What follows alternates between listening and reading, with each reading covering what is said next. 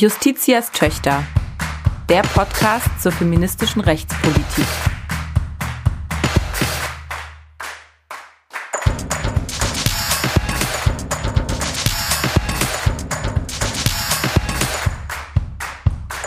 Ein Podcast des Deutschen Juristinnenbundes. Herzlich willkommen zu unserer 14. Folge Justitias Töchter, der Podcast zu feministischer Rechtspolitik.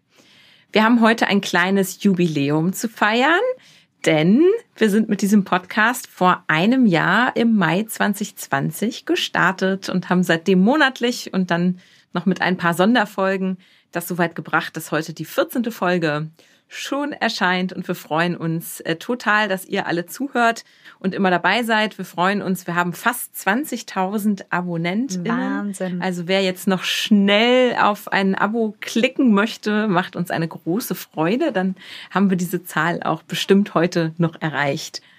Ja, wir haben uns heute für diese Jubiläumsfolge ein einerseits klassisches, andererseits sehr aktuelles Thema vorgenommen.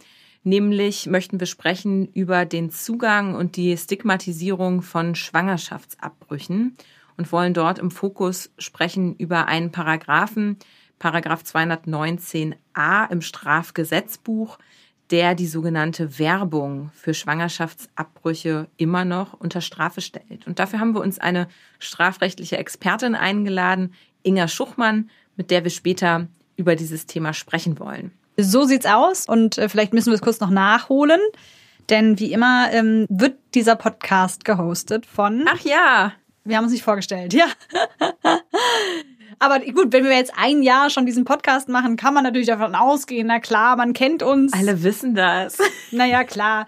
Nee, mein Name ist Selma Garter, ich bin Juristin aus Berlin und ähm, guter Punkt. Und ich bin Dana Valentina, Juristin aus Hamburg. Genau. Genau, so. Und du hast es schon gesagt, wir sprechen heute im Fokus über Paragraph 219a StGB, das Verbot, das strafrechtlich bewährte Verbot der Werbung für Schwangerschaftsabbrüche. Das ist, ähm, wenn man es mal so ein bisschen vielleicht in einen größeren Rahmen einordnet, natürlich ein Thema, was äh, was reproduktive Rechte betrifft, und zwar reproduktive Rechte von Frauen oder Menschen mit Uterus oder Personen, die schwanger werden können. Also auch du sagst es, ein sehr altes feministisches Thema. Wir kennen alle den Slogan wahrscheinlich noch aus den 70er Jahren, My Body, My Choice. Aber da gehen wir heute gar nicht so sehr ähm, ins Detail, was den Schwangerschaftsabbruch an sich angeht, sondern uns interessiert eben diese eine Vorschrift, die eben verbietet, dass man für Schwangerschaftsabbrüche Werbung macht. Ähm, vorab aber, weil es eben dann doch um Schwangerschaftsabbrüche geht und um die rechtliche Regulierung dieser Schwangerschaftsabbrüche, lass uns doch nochmal angucken, wie das Recht eigentlich äh, diese Schwangerschaftsabbrüche derzeit reguliert. Das sind nämlich die Paragraphen 218 fortfolgende StGB. Was steht da drin, Dana? Also der Paragraph 218, das ist erstmal die zentrale Norm, die den Schwangerschaftsabbruch unter Strafe stellt. Also erste Feststellung, Schwangerschaftsabbrüche sind strafbar. Genau. In einer anderen Welt könnte man sich ja vorstellen, es ist eine ganz normale Gesundheitsleistung und ähm, steht allen Betroffenen offen. So ist es nicht, sondern grundsätzlich steht da drinne, wer eine Schwangerschaft abbricht, wird mit Freiheitsstrafe bis zu drei Jahren oder mit Geldstrafe bestraft. Genau.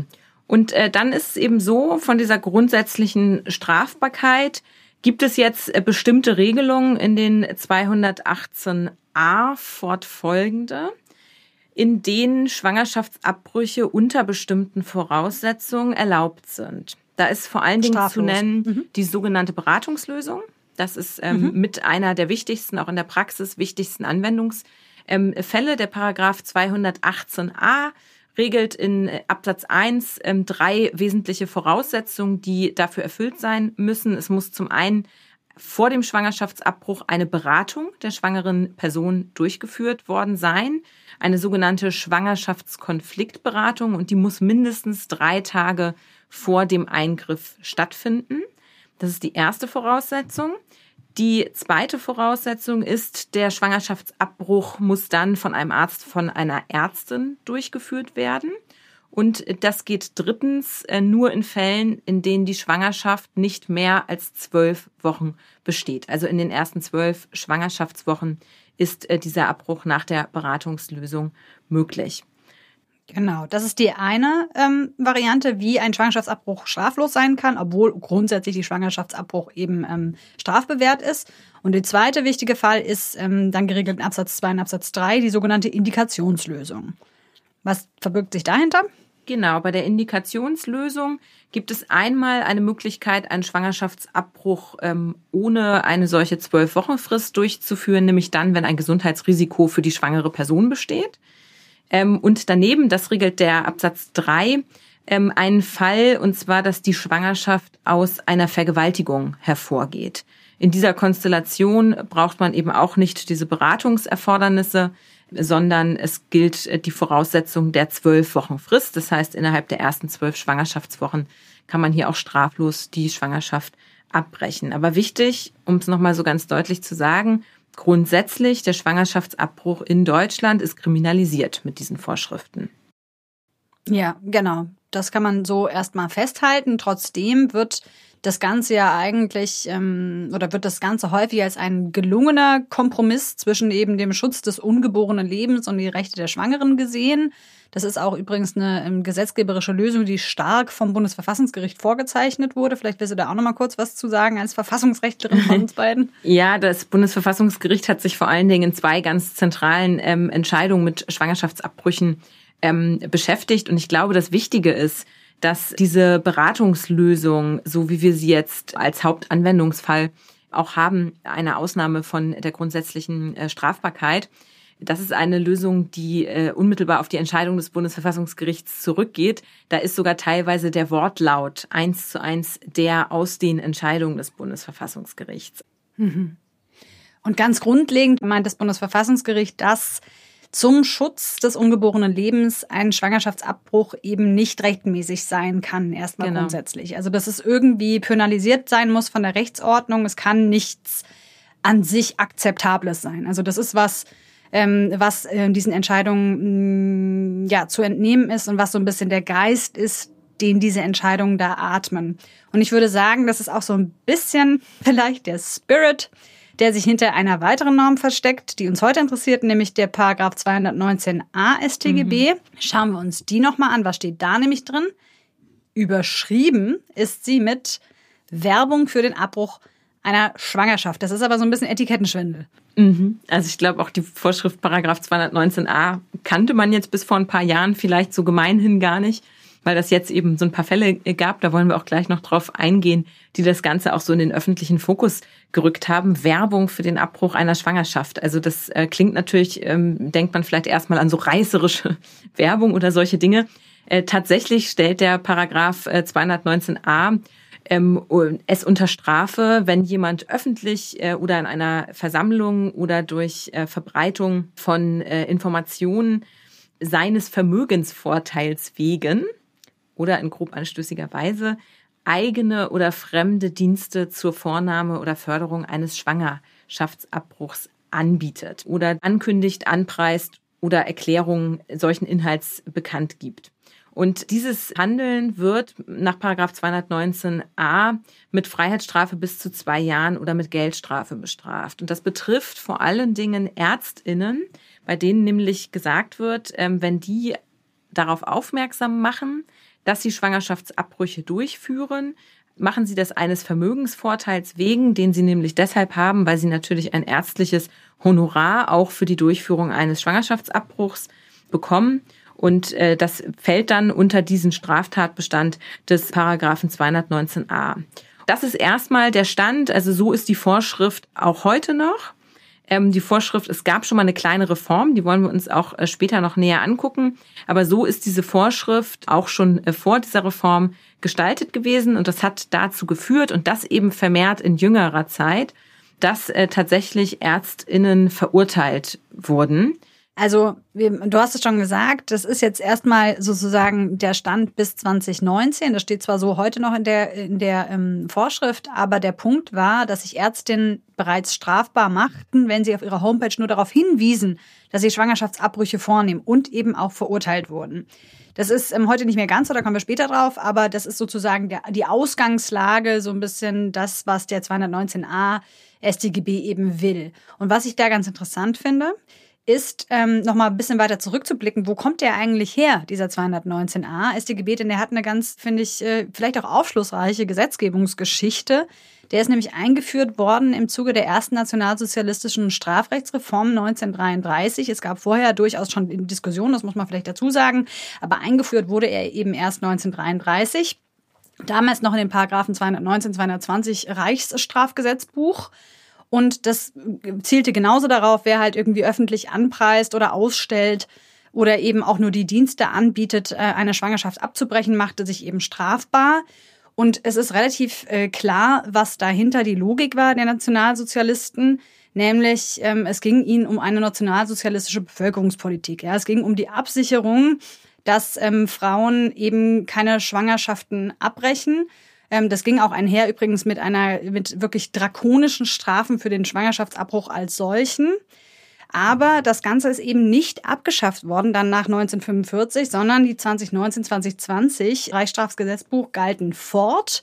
Und 1974 hat man sich dann auch bei einer Strafrechtsreform dazu entschieden, das beizubehalten und äh, hat irgendwie gesagt, das ist nicht erkennbar, dass ein nationalsozialistischer Inhalt atmet, diese Vorschrift und hat es zusammengefasst eben in der eigentlich im Wesentlichen heute noch geltenden 219a Strafgesetzbuch. Genau. Jetzt, ähm, warum haben wir in letzter Zeit viel von 219a gehört? Ähm, das liegt daran, dass wirklich äh, es vermehrt zu Anzeigen kam, ähm, dass äh, fundamentale AbtreibungsgegnerInnen äh, Ärztinnen, die ähm, eben auf ihrer Homepage darauf hingewiesen haben, dass sie Schwangerschaftsabbrüche vornehmen, angezeigt haben und die auch verurteilt wurden. Und eine dieser Ärztinnen hat es nicht auf sich sitzen lassen, ist an die Öffentlichkeit gegangen und ist sehr bekannt geworden. Das ist Christina Hähne. Und mit der, Dana, hast du dich ja im Vorwege dieser Folge schon getroffen. Ja, genau. Das war auch ein sehr interessantes Gespräch. Christina Hennel ist Allgemeinärztin und führt Schwangerschaftsabbrüche in ihrer Praxis aus. Und sie ist 2017, nachdem sie vormals wohl schon mehrfach angezeigt wurde, dann auch tatsächlich verurteilt worden wegen Paragraph 219a. Und im Gespräch habe ich sie gefragt, was ihr da eigentlich genau passiert ist. Und äh, wir hören mal rein, was sie dazu gesagt hat. Ja, ich hatte auf meiner Homepage seit dem Jahr 2001 Informationen zum Schwangerschaftsabbruch, die ich quasi als Aufklärung für die ähm, Betroffenen gedacht habe. Da waren eben Informationen über die Methoden, was man mitbringen muss, was die Vorteile sind, was die Risiken sind, was die möglichen Komplikationen sind. Und ich war da schon öfter angezeigt worden, aber im Jahr 2017 hatte ich eine Ladung zum Gericht bekommen ähm, und das Verfahren wurde eben nicht eingestellt, sondern ich musste eben zum Gericht und bin dort dann auch verurteilt worden nach dem Paragraphen 219a, der unter der Überschrift Werbung die sachlichen Informationen zum Schwangerschaftsabbruch verbietet für die Menschen, deren Beruf es ist, Schwangerschaftsabbrüche zu machen. Mhm. Und was hat das für Sie konkret bedeutet, diese Verurteilung? Ja, es fing im Grunde schon vorher damit an, dass ich mich dann eben so langsam, langsam, aber sicher entschieden habe, mit meiner ganzen Person und mit dieser Geschichte in die Öffentlichkeit zu gehen, weil ich finde, dass äh, sowas bekannt gemacht werden muss und weil dieses Tabu um dieses Thema Schwangerschaftsabbruch ähm, doch gravierende Folgen für die Betroffenen hat und als ich mich dann entschied, in die Öffentlichkeit zu gehen, das war schon bevor der Prozess stattfand und eine Unterschriftenaktion gemacht habe gegen den Paragraphen 219a, also für die Informationsfreiheit der Frauen, äh, ja, hat das einen medialen Ansturm gegeben, einen Tsunami quasi. Und das hat mein Leben schon gravierend verändert. Aber es hat eben auch sehr, sehr viel in Deutschland verändert. Mhm. Es wird jetzt über Schwangerschaftsabbrüche gesprochen. Es wird an der Gesetzesregelung äh, zumindest darüber diskutiert. Und das kann bei einem Thema, was an diesem Tabu leidet, ja, nur vorteilhaft sein am Ende. Ja, sie hat jetzt gerade gesagt, sie ist an die Öffentlichkeit gegangen ähm, und ist ja auch wirklich eine Person des öffentlichen Lebens geworden, äh, indem sie sich gegen diese Verurteilung äh, medial gewehrt hat. Aber das hat ja auch Früchte getragen. Ja. Es gab eine große mediale Aufmerksamkeit für das Thema und einen breiten Protest. Und das hat dazu geführt, in der Tat, dass 2019 219a StGB geändert wurde. Und zwar der Gestalt, dass nun nicht mehr dieses sachliche Informieren darüber, dass man Schwangerschaftsabbrüche durchführt, strafbar ist. Da ist nämlich in den 219a ein Absatz 4 eingefügt worden, der ausdrücklich sagt, dass eben diese Strafbarkeit nicht gilt, wenn Ärzte und Ärztinnen auf die Tatsache hinweisen, dass sie Schwangerschaftsabbrüche unter den Voraussetzungen der 218a Absatz 1 bis 3, also diejenigen, die legal sind, vornehmen und hat insoweit äh, eine Änderung der Vorschrift äh, bewirkt.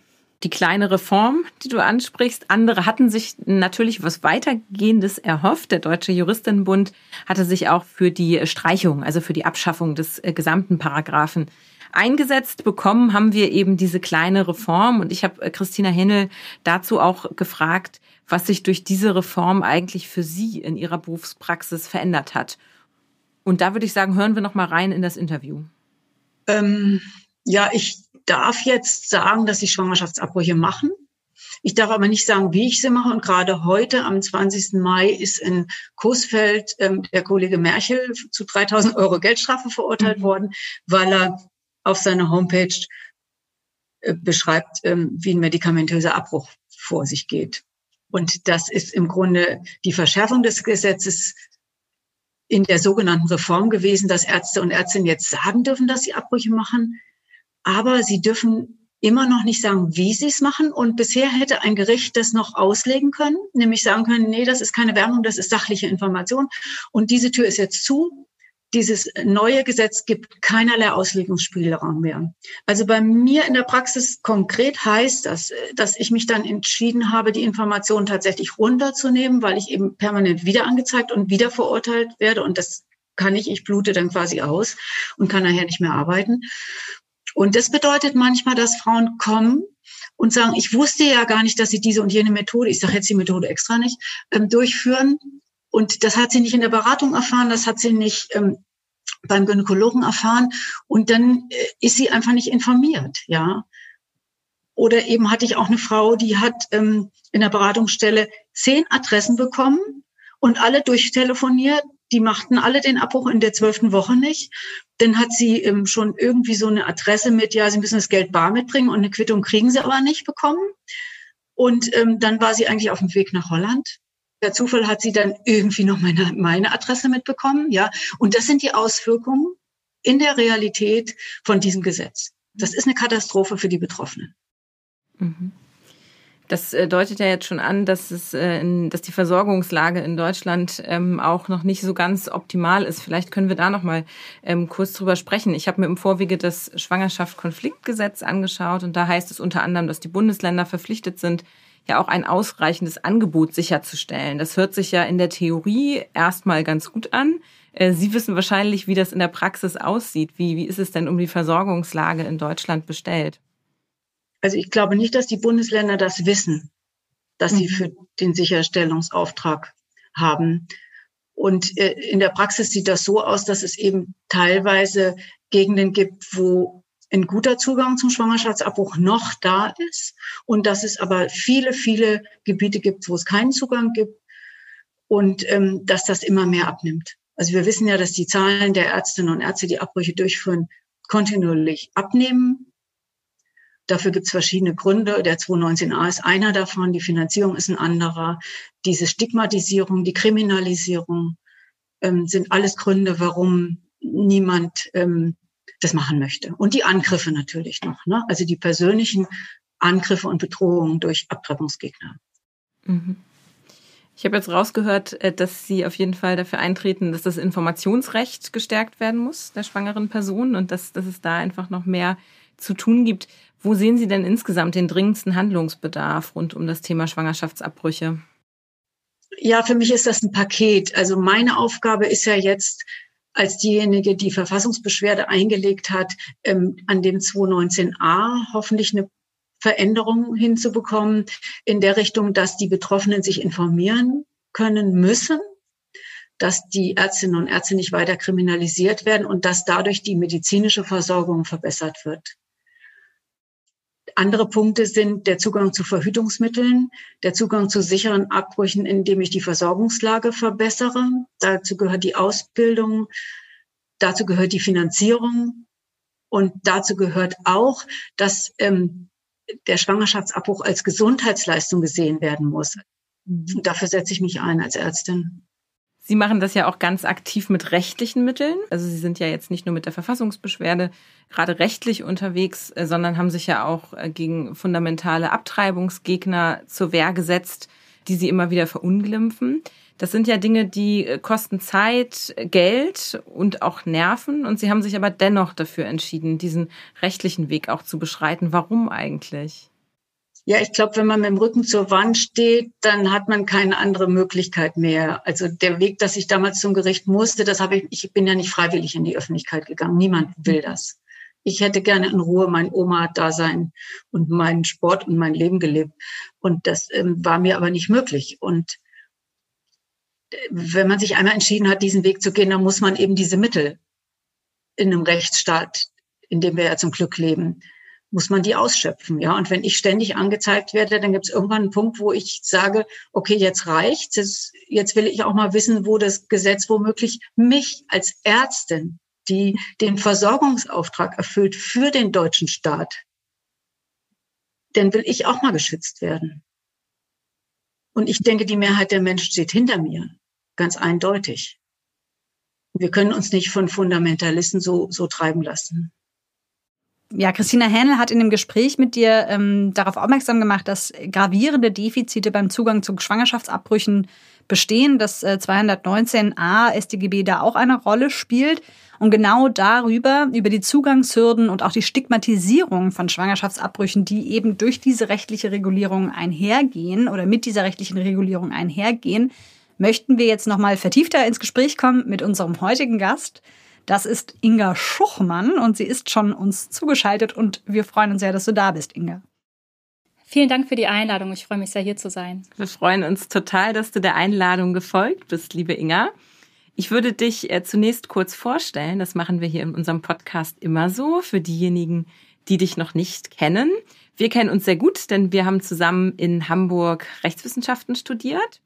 Danach hast du das Rechtsreferendariat in Niedersachsen am OLG Celle absolviert und du bist aktuell wissenschaftliche Mitarbeiterin und Doktorandin am Lehrstuhl für Strafrecht, Strafprozessrecht, internationales Strafrecht und juristische Zeitgeschichte an der Juristischen Fakultät der Humboldt-Universität zu Berlin bei Professor Florian Jesberger.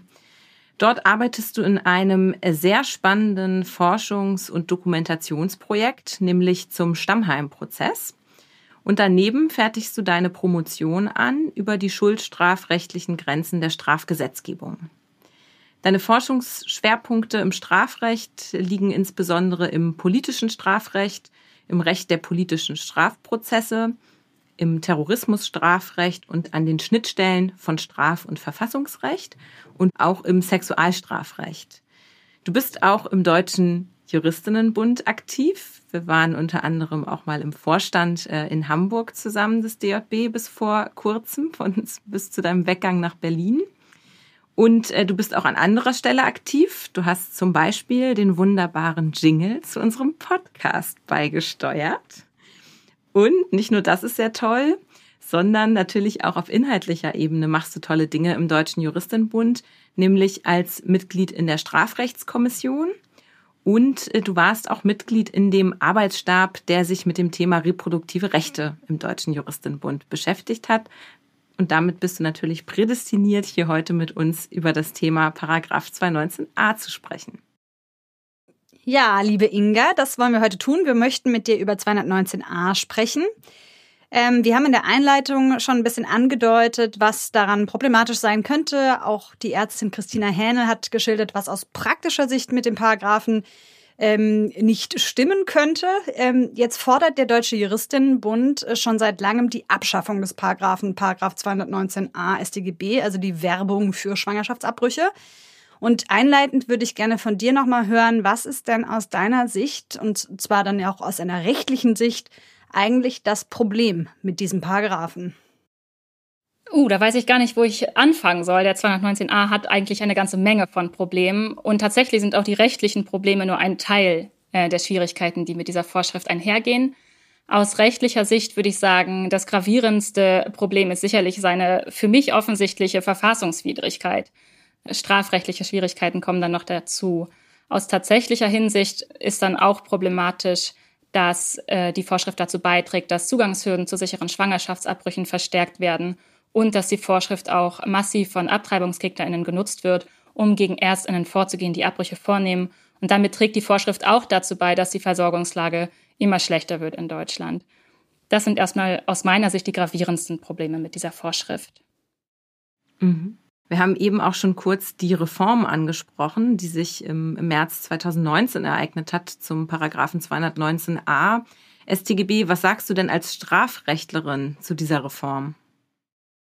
Also aus einer rein strafrechtlichen Perspektive hat die Reform durchaus auch etwas Positives gebracht. Sie hat nämlich Klarheit und Rechtssicherheit gebracht.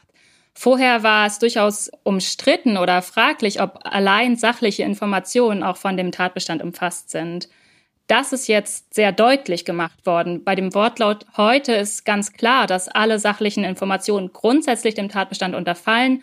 Eine Ausnahme wird nur für eine ganz spezifische sachliche Information gemacht nämlich für die Tatsache, dass überhaupt eine Person diese Abbrüche vornimmt. Alle anderen sachlichen Informationen, Informationen über die Methoden zum Beispiel, die angewandt werden, fallen also jetzt ganz eindeutig unter diese Strafbarkeit. Es gibt aber auch strafrechtliche Wertungswidersprüche, die die Reform nicht beseitigt hat. Zum Beispiel gibt es eine allgemeine Vorschrift, die auch dann in gewissen Fällen unter Strafe stellt, dass ich jemandem anbiete, eine spätere Straftat zu begehen. Das kann nämlich schon dann strafbar sein, wenn es sich bei dieser späteren Straftat um ein Verbrechen handelt. Verbrechen sind Straftaten, die mindestens mit einem Jahr Freiheitsstrafe bestraft werden. Das ist aber bei allen Formen von Schwangerschaftsabbrüchen überhaupt nicht der Fall. Und wie wir gesehen haben, 219a bezieht sich ja nicht nur auf strafbare Schwangerschaftsabbrüche, sondern auch auf die von der Rechtsordnung erlaubten, also auf die nach der Beratungslösung und auf die nach der Indikationslösung. Das ist also schon mal ein strafrechtlicher Wertungswiderspruch.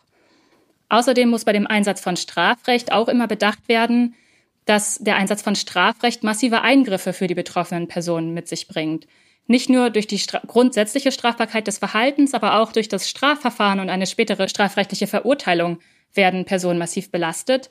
Und daher gilt eigentlich der sogenannte Ultima Ratio-Grundsatz im Strafrecht. Das bedeutet, dass das Strafrecht eben nur für solche Fälle eingesetzt werden soll, in denen das gesellschaftliche Zusammenleben durch sozialschädliches Verhalten besonders stark bedroht ist. Und das sehe ich für die Verhaltensweisen, die Paragraph 219a unter Strafe stellt, auch nicht ansatzweise erfüllt. Das sind die strafrechtlichen Aspekte, die man vorbringen kann gegen diese Vorschrift. Aber natürlich stehen bei der Beurteilung der Norm, auch bei der Reform, die verfassungsrechtlichen Defizite stark im Vordergrund. Und hier hat die Reform keinerlei Abhilfe gebracht. Im Gegenteil hat sie eigentlich die verfassungsrechtlichen Bedenken noch bestätigt. Du hast ja eben auch schon gesagt, bei diesen verfassungsrechtlichen Fragen besteht eigentlich das gravierendste Problem der Probleme, genau. die man im Zusammenhang von Paragraph 219a ansprechen kann. Warum haben wir denn hier eigentlich so ein verfassungsrechtliches Problem, beziehungsweise unter welchen Voraussetzungen ist so eine Strafnorm überhaupt verfassungswidrig und ist das hier der Fall? Ja, jetzt begebe ich mich natürlich als Strafrechtlerin in gefährliches Terrain. Aber ähm, mit Dana habe ich ja hier die Expertin, die jederzeit korrigierend eingreifen kann. Also, verfassungswidrig ist eine staatliche Maßnahme, unter anderem eben auch ein Gesetz, dann, wenn es in Grundrechte eingreift und dieser Eingriff nicht gerechtfertigt ist. Bei einer Verurteilung einer Ärztin zum Beispiel wegen eines Verstoßes gegen Paragraphen 219a sind unmittelbar erstmal zwei Grundrechte betroffen. Die Berufsfreiheit der Ärztinnen, denn das Informieren über die Art und Weise der angebotenen medizinischen Dienstleistung ist auch von der Berufsfreiheit umfasst. Mit der strafrechtlichen Verurteilung gibt es aber noch einen zweiten Eingriff. Und zwar enthalten Strafrechtsurteile grundsätzlich auch eine sozialethische Bewertung des Verhaltens, also ein sozialethisches Unwerturteil. Dort wird im Namen des Volkes also gesprochen, dass man sich sozialwidrig verhalten hat. Das ist auch ein Eingriff in das allgemeine Persönlichkeitsrecht. Und beide Eingriffe können nun aber verfassungsrechtlich gerechtfertigt sein, müssen dafür aber bestimmte Anforderungen ähm, erfüllen. Unter anderem müssen sie dem sogenannten Verhältnismäßigkeitsgrundsatz genügen. Und auf einer ersten Stufe muss erst einmal festgestellt werden, dass der Zweck, den diese Maßnahme, also hier das Gesetz, verfolgt, einen legitimen Zweck, verfol äh, legitimen Zweck darstellt. Also wenn das schon kein Zweck ist, der irgendwie vor der Rechtsordnung Bestand haben kann, dann kann der Eingriff auch nicht gerechtfertigt sein. Wenn man sich jetzt fragt, welche Zwecke 219a verfolgt, dann werden hier immer wieder zwei Schutzrichtungen genannt. Zum einen einen sehr, sehr weit vorgelagerten Schutz des sogenannten ungeborenen Lebens, also einen Schutz, der im Vorfeld derjenigen Vorschriften zum Schwangerschaftsabbruch angesiedelt ist, der Paragraphen 218 fortfolgende. Wenn ich jetzt das Wort Vorfeld verwende, dann ist das schon etwas missverständlich, denn normalerweise ist so eine Vorfeldstrafbarkeit eigentlich darauf gerichtet, dass im Nachgang irgendein strafrechtliches Verhalten noch stattfindet. Das ist ja hier schon überhaupt nicht der Fall, denn es bezieht sich ja auch auf die von der Rechtsordnung gestatteten Abbrüche. Das ist das, was du vorhin ja auch schon gesagt hast, oder? Ich meine, das genau. ist ja genau. das, was die, die Norm so ungewöhnlich macht, ist, dass eigentlich, und das haben wir ja eingangs geschildert, es ähm, Voraussetzungen gibt, unter denen Schwangerschaftsabbruch nicht strafbar ist. Und ähm, dennoch ist verboten, darauf hinzuweisen, dass unter diesen Voraussetzungen der Abbruch oder unter welchen ähm, Umständen und mit welchen Mitteln dieser Abbruch durchgeführt wird. Also das ist ja schon, es macht sie ungewöhnlich, aber das spiegelt sie jetzt auch wieder, wie du sagst, auf der Ebene des Schutzzwecks. Genau, also aus diesen Gründen könnte man zum Beispiel auch sagen, die Rechtsordnung selbst ermöglicht diesen Abbruch und sie ermöglicht nicht nur diesen Abbruch in den Fällen, mhm. sondern sie verpflichtet sogar den Staat dazu, ausreichende Möglichkeiten dazu zu schaffen und sicherzustellen, dass diese Abbrüche durchgeführt werden können.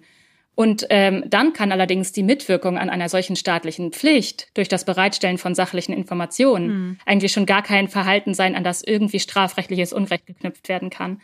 Deswegen könnte man mit guten Gründen auch schon an dieser Stelle aussteigen mit der Prüfung und sagen, das ist schon gar kein legitimer Zweck, den eine Strafnorm überhaupt verfolgen kann.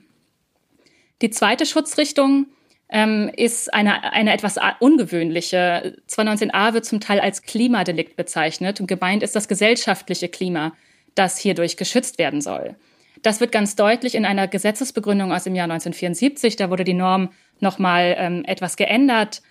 Und dort fand sich unter anderem die Formulierung, dass 219a auch verhindern soll, dass Schwangerschaftsabbrüche in der Öffentlichkeit als etwas Normales dargestellt werden.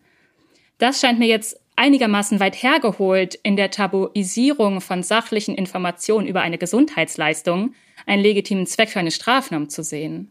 Auch hier kann man gute Gründe finden zu sagen, äh, wir finden schon gar keinen legitimen Zweck, an den diese Strafbarkeit, was sachliche Informationen betrifft, anknüpfen kann.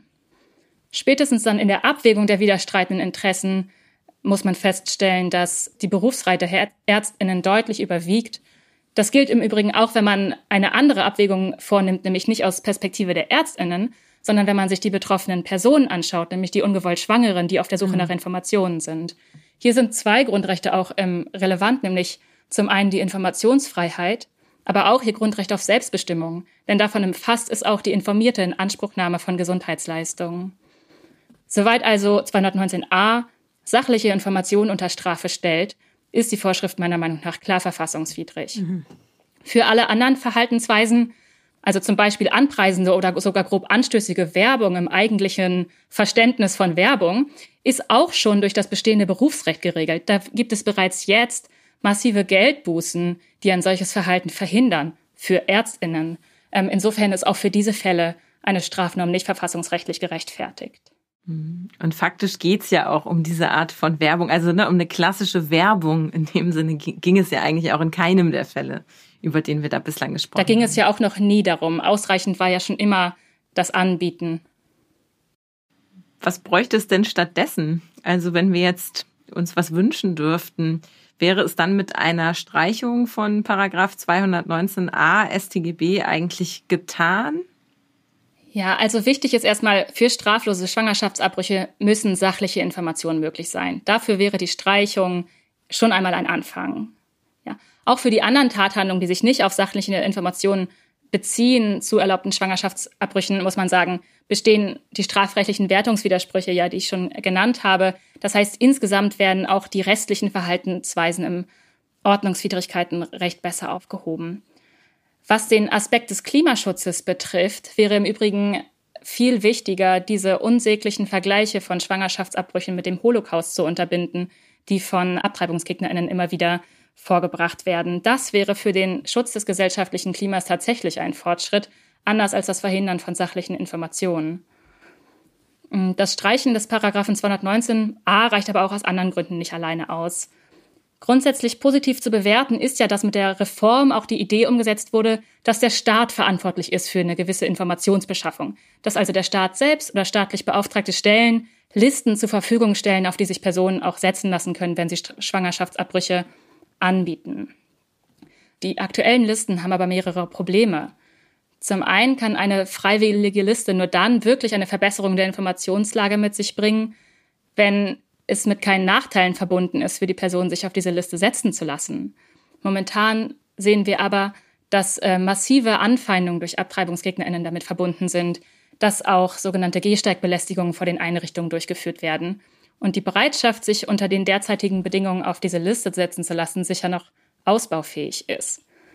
Es gibt da auch durchaus regionale Unterschiede. Ich habe ähm, vorhin die Liste mal angeschaut. In Berlin finden sich zum Beispiel über 90 Einträge, in München nur vier. In den fünf äh, größten Städten aus Rheinland-Pfalz gibt es insgesamt zwei Einträge. Und eine weitere Problematik der Liste ist, dass auch die Informationen, die dort enthalten sind, nicht wirklich umfassend sind. Man erfährt zum Beispiel, ob überhaupt medikamentöse oder operative Eingriffe vorgenommen werden, aber nichts darüber, ob weitere Einschränkungen vorliegen. Zum Beispiel, weil Abbrüche in der zwölften Schwangerschaftswoche nicht durchgeführt werden oder nur Abbrüche nach den Indikationslösungen. Hier muss der Staat also nachbessern und sicherstellen, dass die Betroffenen zeitnah und hürdenarm an alle entscheidenden Informationen gelangen. Von dem Problem hat uns ja auch Christina Hennel erzählt. Also, dass sie auch immer wieder PatientInnen hat, die in die Praxis kommen und äh, die schon wirklich mehrere Praxen angelaufen haben, äh, da viel hinterher telefoniert haben, teilweise schon vor Ort waren und dann erst erfahren haben, dass in den jeweiligen äh, Kliniken bei den jeweiligen Ärztinnen die Abbrüche gar nicht mehr durchgeführt werden in der zwölften Schwangerschaftswoche. Und dann, und da würde ich jetzt gerne nochmal nachhaken, Inga, und dann kommt es häufiger dazu, dass wenn die Frauen oder die Betroffenen ähm, mal äh, eine Klinik gefunden haben, die eine Abtreibung durchführt, ähm, oder sich informieren konnten, soweit, dass sie eine Beratungsstelle ähm, gefunden haben und so weiter, dann, wenn sie sich auf den Weg dorthin machen, durch sogenannte Gehsteigbelästigung, das hast du gerade gesagt, von fundamentalen ähm, SchwangerschaftsabbruchgegnerInnen ähm, belästigt werden, ja. Da würde ich gerne nochmal fragen, ja, was verbirgt sich hinter diesem Phänomen? Äh, was, was ist es und äh, wie ordnest du das denn rechtlich ein? Ja, hinter diesem Wort Gehsteigbelästigung können ganz unterschiedliche Verhaltensweisen stehen. Das wird manchmal auch sehr euphemistisch als Gehsteigberatung ähm, benannt. Ich finde also Gehsteigbelästigung hier deutlich treffender. Mhm.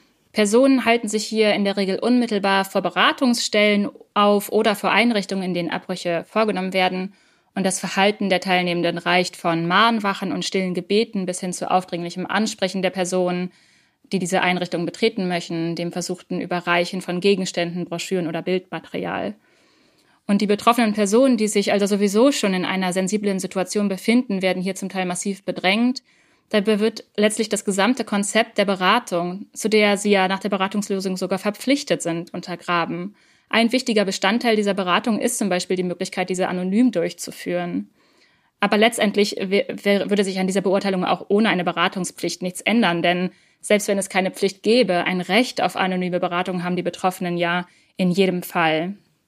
Die rechtliche Bewertung ist, unterscheidet sich hier durchaus, je nachdem, welche Gerichte man sich anschaut. Viele Entscheidungen gibt es noch nicht, aber ein paar gibt es schon. Für die Position der AbtreibungsgegnerInnen werden hier zum Teil ihre Meinungsfreiheit, die Versammlungsfreiheit oder sogar die Glaubensfreiheit vorgebracht. Egal auf welche äh, Grundrechte sie sich hier stützen, für alle Fälle gilt, auch diese Grundrechte werden nicht grenzenlos gewährleistet. In jedem Fall ist eine Abwägung mit anderen betroffenen Rechtsgütern vorzunehmen.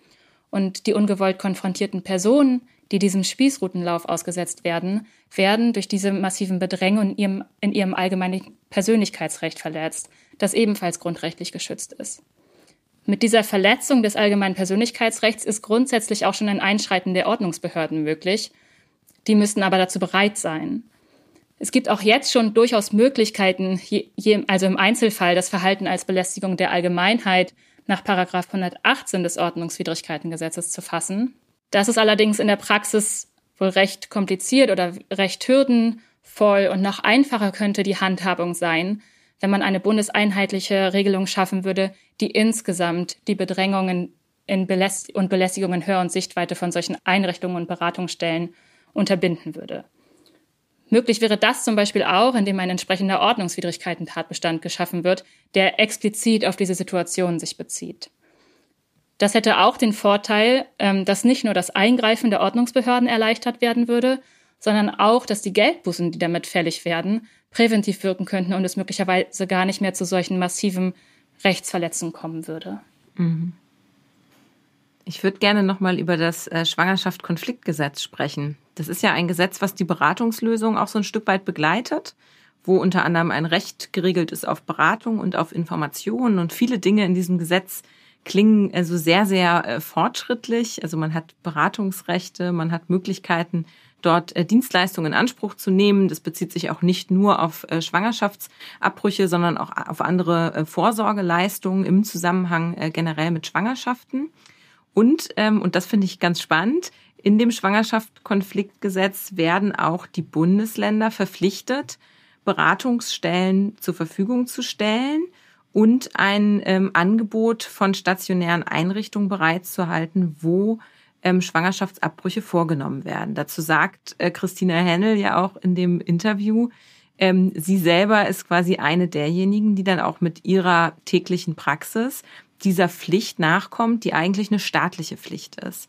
Das klingt ja total super, was das Schwangerschaftskonfliktgesetz regelt. Ähm, ist es auch in der Praxis so super und reicht das nicht eigentlich aus? Könnte man nicht sagen, prima, da haben wir doch eigentlich schon alles geregelt. Ja, es ist richtig, dass das Schwangerschaftskonfliktgesetz diese staatlichen Pflichten und Verantwortlichkeiten enthält. Und es sind nicht nur die Pflichten generell, so ein Angebot vorzuhalten, sondern auch ein ausreichendes Angebot vorzuhalten. Und daran sieht man aber auch, dass Information selbst nur ein Baustein ist für den sicheren Zugang zu Schwangerschaftsabbrüchen. Denn die Umsetzung hier dieser staatlichen Pflichten ist nicht in allen Regionen Deutschlands zufriedenstellend. Ähm, die Zahl der gemeldeten Stellen, die Abbrüche vornehmen, ist in den vergangenen Jahren kontinuierlich gesunken. Im Jahr 2003 zum Beispiel waren es noch über 2000 und ähm, im dritten Quartal 2019 waren es noch 1152 Stellen. Das ist in Deutschland regional unterschiedlich. Besonders schlecht zum Beispiel ist die Versorgungslage in Niederbayern oder der Oberpfalz. Aber so ganz pauschal kann man das auch nicht sagen, denn zum Beispiel auch in Flensburg wird die geplante Zusammenlegung von zwei Krankenhäusern unter einer gemeinsamen christlichen Trägerschaft wohl dazu führen, dass es künftig kein, ähm, keine Einrichtung mehr geben wird, die auch stationäre Abbrüche vornimmt. Wenn man sich jetzt fragt, woran liegt das eigentlich? Es gibt doch hier eine staatliche Pflicht. Ähm, warum passiert das nicht oder woran hakt es? Dann spielen da, glaube ich, mehrere Faktoren zusammen. Einmal haben wir natürlich durch das gesamte Rechtssystem, das Schwangerschaftsabbrüche regelt, eine massive Stigmatisierung. Wir haben die Verhinderung von sachlichen Informationen durch Paragraph 219a. Ein weiteres Problem ist aber auch, dass die medizinischen Grundlagen überhaupt nicht zum Pflichtstoff im Rahmen der Ausbildung gehören. Also auch die Nachbesetzung von leer werdenden Stellen ähm, und die Suche von NachfolgerInnen wirklich äh, problematisch ist. Und ein letzter Aspekt ähm, sind sicherlich auch diese massiven Anfeindungen und der Druck, der von militanten AbtreibungsgegnerInnen ausgeübt wird. Ähm, unter anderem durch die Gehsteigbelästigung, aber auch durch die verstärkte Anzeige von Ärztinnen. Das alles führt auch dazu, dass die Versorgungslage sich kontinuierlich verschlechtert. Und das ist ja auch keine Besonderheit von Deutschland. Das ist ja nicht nur hier so, dass es international, so dass wir es beobachten können, dass ein Backlash stattfindet und diese ähm, Gesundheitsleistungen und die Möglichkeiten von schwangeren Personen drastisch eingeschränkt werden. Mm, ja, gerade eben hast du noch mal gut auf den Punkt gebracht, dass das tatsächlich ein viel breiteres Problem ist und äh, Paragraph 219a, das Werbeverbot, das sogenannte da nur ein ähm, Baustein sozusagen in einem sehr problematischen Puzzle ist, was den Zugang von äh, Betroffenen zum Schwangerschaftsabbruch betrifft. Mich würde abschließend deine Einschätzung interessieren, wie es da jetzt politisch wohl weitergeht. Was, was glaubst du? Wird sich da viel bewegen in nächster Zeit? Wir sind im Wahljahr, im Superwahljahr 2021. Worauf können wir vielleicht hoffen? Hier kann man vielleicht nochmal zwei Themenfelder unterscheiden. Einmal grundsätzliche Zugangsfragen zu sicheren Schwangerschaftsabbrüchen und dann vielleicht nochmal isoliert die Thematik Paragraph 219a. Was ähm, grundsätzliche Zugangsproblematiken betrifft, kann man vielleicht noch einmal erwähnen, eine Empfehlung der CEDAW-Kommission aus dem 2000, Jahr 2017 an Deutschland. CEDAW ist das Übereinkommen der Vereinten Nationen zur Beseitigung jeder Form von Diskriminierung der Frau, ist seit 1981 in Kraft und die Kommission überprüft nun regelmäßig die Einhaltung der Vorgaben in den Mitgliedstaaten in regelmäßigen Abständen. Und in Bezug auf Deutschland hat die Kommission eben zuletzt 2017 empfohlen, den Zugang zu Schwangerschaftsabbrüchen ohne die verpflichtende Beratung und auch ohne die dreitägige Wartezeit sicherzustellen. Beides ähm, Instrumente, die auch von der WHO als medizinisch nicht erforderlich angesehen werden und eigentlich lediglich weitere Hürden für den sicheren und ungehinderten Zugang zu Schwangerschaftsabbrüchen darstellen. Und die Kommission empfiehlt auch, dass solche Eingriffe von der Krankenversicherung übernommen werden. Das ist bislang bei der bei uns am häufigsten durchgeführten Form des Abbruchs, nämlich nach der Beratungslösung, 96 Prozent der Fälle nicht der Fall. Diese Empfehlungen verdienen jede Unterstützung, denn bisher tragen Personen, die schwanger werden können, in Deutschland alleine das volle strafrechtliche, aber auch das volle finanzielle Risiko ungewollter Schwangerschaften. Und das ist natürlich von einem Zustand tatsächlicher Gleichberechtigung weit entfernt. Ob sich da nun unmittelbar nach der Wahl entsprechende Mehrheiten finden lassen, hm, bezweifle ich noch ein bisschen. In Bezug auf 219a, ja, da gibt es natürlich einmal die Möglichkeit, dass sich nach der Wahl tatsächlich neue Mehrheiten formieren und die Chancen für eine Reform der Reform steigen. Im besten Falle wäre das einfach nur die Streichung von Paragraph 219a. Und wir werden ja aber auch einen weiteren Akteur in dieser Frage bekommen, nämlich das Bundesverfassungsgericht, nachdem nun Christina Hähnel Verfassungsbeschwerde eingelegt hat. Und hier sind für mich die Aussichten wirklich völlig offen. Also auf der einen Seite hat sich das Bundesverfassungsgericht in der Vergangenheit wirklich schwer getan mit der Bewertung von materiellen Strafnormen. Wirklich die Feststellung, eine Strafnorm ist verfassungswidrig, das haben sie nicht so gerne gemacht. Sie haben eigentlich immer eher betont, dass die Strafgesetzgebung hier einen sehr weiten Beurteilungsspielraum hat. Allerdings haben wir im letzten Jahr gesehen, dass es auch anders geht, nämlich für einige durchaus überraschend hat das Bundesverfassungsgericht die geschäftsmäßige Förderung der Suizid, die Strafbarkeit dieser, dieser Handlung, für verfassungswidrig erklärt. Es ist also doch möglich, wieder erwarten und das lässt dann doch wieder hoffen, obwohl es eigentlich nicht der Tendenz des Bundesverfassungsgerichts entspricht. Was darüber hinaus aber auch interessant sein könnte in dieser Entscheidung ist, es wäre eine Chance in einer Nebenausführung, also es kommt ja eigentlich nicht so richtig drauf an in der Entscheidung, darzulegen, wenn eine gewisse Bereitschaft bestünde, nochmal über die Einordnung der ganzen Schwangerschaftsabbruchsregelung nachzudenken. Denn dass bisher zum Beispiel die Kosten für Abbrüche nach der Beratungslösung nicht von der Krankenkasse übernommen werden kann, liegt auch daran oder in erster Linie daran, dass das Gericht bei seiner letzten Befassung damit im Jahr 1993 so deutlich gesagt hat, dass ein solcher Abbruch von der Rechtsordnung nicht als gerechtfertigt bezeichnet werden darf. Und das macht es jetzt auch immer noch fast 30 Jahre später so schwierig, überhaupt über Modernisierung des gesamten Bereichs zu sprechen. Und dafür wäre es eigentlich wirklich an der Zeit, denn Schwangerschaftsabbrüche wurden noch nie verhindert durch das Aufbauen von Zugangshürden und sie werden auch nicht verhindert durch das Vorenthalten von sachlichen Informationen. Sie finden lediglich unter unsicheren Bedingungen statt.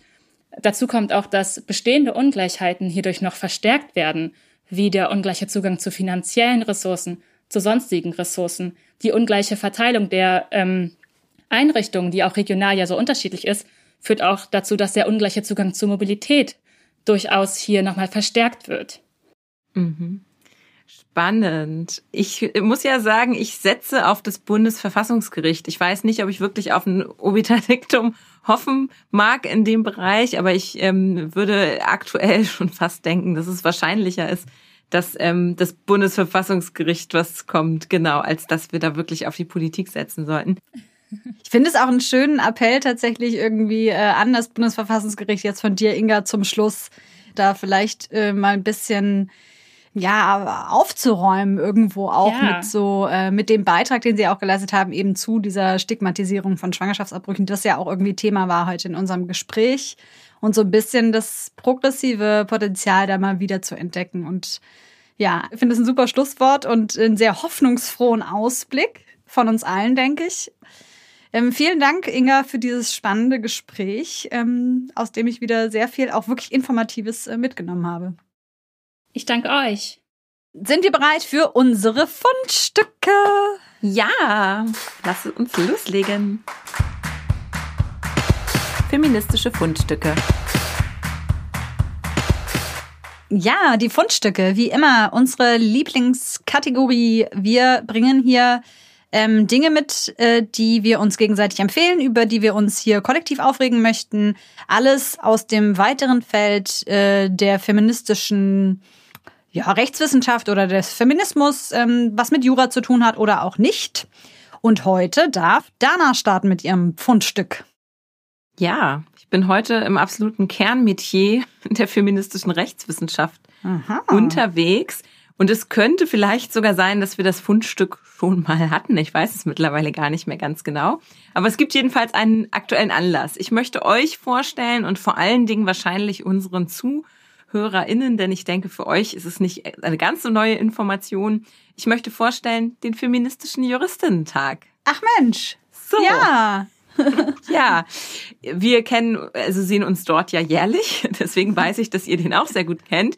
Aber vielleicht für diejenigen, die bislang noch nichts vom feministischen Juristinnentag gehört haben. Das ist ein, ein selbstorganisierter Kongress, der einmal im Jahr stattfindet und zwar schon seit 1978. Immer einmal im Jahr im Mai in einer jeweils wechselnden Stadt. Und bei dem feministischen Juristentag kommen feministische Juristinnen aus ganz unterschiedlichen Bereichen zusammen. Rechtsanwältin, Richterin, Studentin, Rechtswissenschaftlerin und auch juristische Geschlechteraktivistinnen. Dieses Jahr ist der FJT leider ähm, in einer digitalen Variante, aber gleichzeitig einer ganz schönen. Und deswegen wollte ich es hier auch vorstellen, denn Mai ist der FJT-Monat und wir sind schon reingestartet mit einer tollen Podiumsdiskussion zum Thema digitale Gewalt. Jetzt äh, will ich euch natürlich nicht damit abspeisen, dass das jetzt schon war und wir uns aufs nächste Jahr freuen können, sondern es wird dieses Jahr zum ersten Mal im September einen zweiten Teil geben des FJT und zwar ein selbstorganisierter, digitaler, dezentraler ähm, und anarchistischer Wissensfestival FJT. Wow. Und der findet am 25. Äh, September statt und das wird ein Do-it-yourself Open Space Event und man kann sich dort aktuell mit Workshop-Ideen und Veranstaltungen melden. Und dann wird es ein ganz kunterbuntes, tolles Programm. Bis zum 30. Juni ähm, wirklich alle sind aufgerufen, sich zu beteiligen. Deswegen werden wir auch den Aufruf und äh, die wichtigsten Informationen in den Show Notes äh, verlinken und vielleicht sehen wir uns dann dort vor Ort. Das wäre auf jeden Fall sehr schön vor Ort und digital leider halt, wie du es schon gesagt hast. Ähm, üblicherweise genau. findet er natürlich live und direkt statt und ist immer ein cooles Klassentreffen, finde ich, jedes Jahr von feministischen Juristinnen deutschlandweit oder aus dem deutschsprachigen Raum. Ähm, ja, es war sehr sad, als er letztes Jahr abgesagt wurde wegen Corona, aber umso schöner, dass dieses Jahr zumindest im, im DIY-Format was passiert. Ja, und haben wir den schon vorgestellt, Selma? Ich weiß es ich glaub nicht. Ich glaube nicht, nee, voll nicht. Nee. Ja, haben wir irgendwie es war überfällig. Bisher. Endlich, ja, ein Jahr hat's total. gebraucht, aber zum Jubiläum sozusagen jetzt äh, der genau. Nabel der feministischen Rechtswissenschaft hier nochmal äh, vorgestellt. Cool. Ja, ich habe mitgebracht was total unjuristisches. Ich habe eine Serienempfehlung mitgebracht. Ähm, und zwar ist die schon ein bisschen älter. Die ist aus dem September 2019. Und sie ist extrem harter Tobak, das möchte ich dazu sagen. Und deswegen mit der Triggerwarnung versehen. Ähm, es handelt sich um die Serie Unbelievable.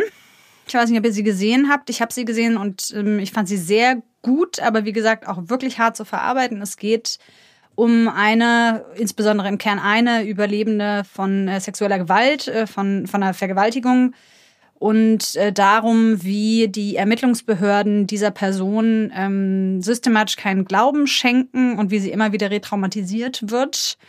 Ähm, das Ganze wird dann erträglicher, wenn es dann hinterher tatsächlich, ähm, so viel kann man vielleicht vorwegnehmen, auch aufgeklärt wird, die ganze Sache. Ähm, aber äh, ja, es ist erstmal, es ist erstmal eine ziemlich ähm, eine harte Geschichte, aber ein, wie ich meine, nicht ganz unrealistischer Einblick. Es basiert auch tatsächlich auf einer wahren Geschichte. Also das ist so passiert.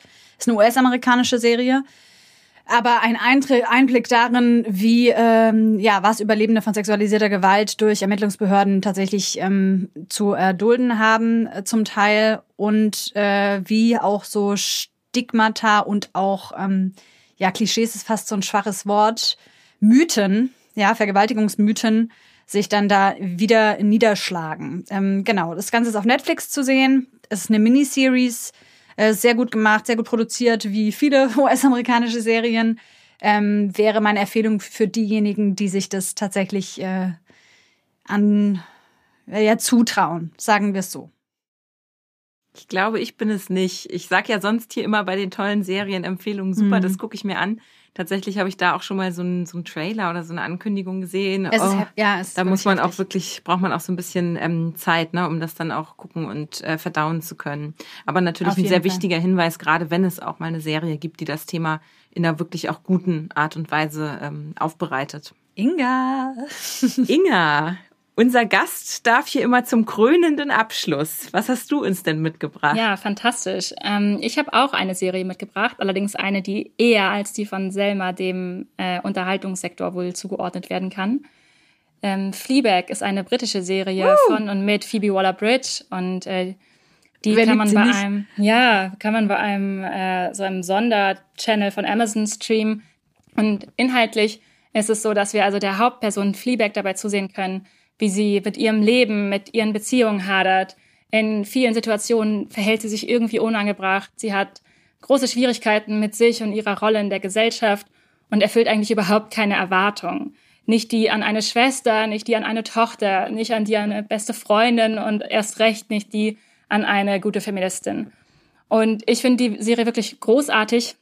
Für alle, die das noch nicht äh, überzeugt hat, habe ich noch ähm, zwei Werbezitate mitgebracht.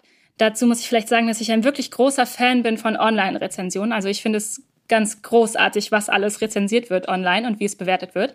Zum Beispiel auch Gerichte. Wir haben vorhin über das Bundesverfassungsgericht gesprochen. Das äh, Bundesverfassungsgericht hat 3,2 äh, von 5 Google-Sternen. Herzlichen uh. Glückwunsch nach Karlsruhe. Ja, nee, also, das ist bitter, das ist vernichtend, Leute. naja, vernichtend ist zum Beispiel 1,5 äh, Sterne für das Amtsgericht Hamburg-St. Georg. Okay, Insofern würde ich sagen, das geht noch. Naja, jedenfalls diese Rezension zu Fleabag habe ich mir mal angeschaut. Eine hat mir besonders gut gefallen. Ich verstehe die positiven Reaktionen nicht aller, wem das nicht gefällt, soll GZSZ schauen. Was ist an einer Figur witzig, welche ihren Partner betrügt, ausnutzt, stiehlt, zockt ihre Kunden ab, beklaut die Schwester, ist peinlich, steckt ein Meerschweinchen in einen winzigen Käfig und ist einfach nur eine egoistische, nervige Person. Leider gibt es nicht weniger als einen Stern, sonst würde ich noch nicht mal diesen vergeben. Das ist einer meiner Lieblingssätze in Online-Rezensionen, muss ich sagen.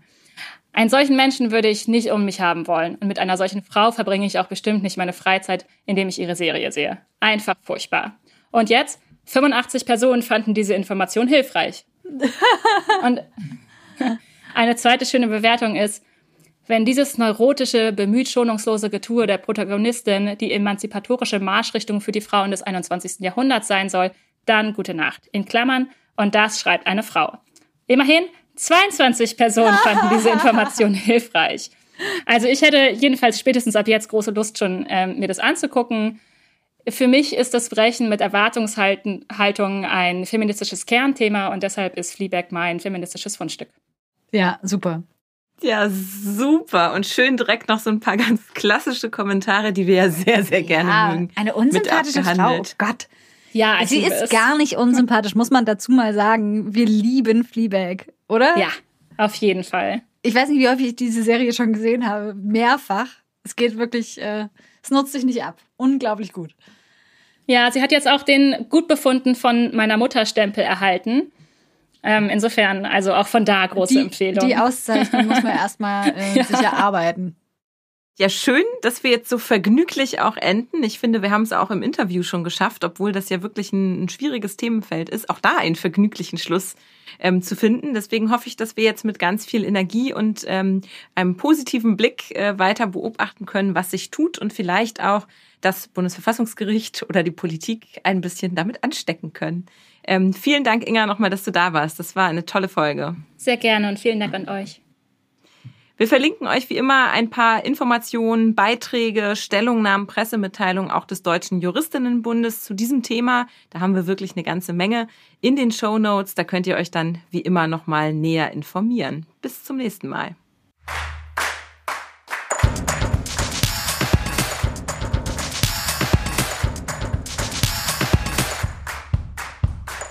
Ein Podcast des Deutschen Juristinnenbundes.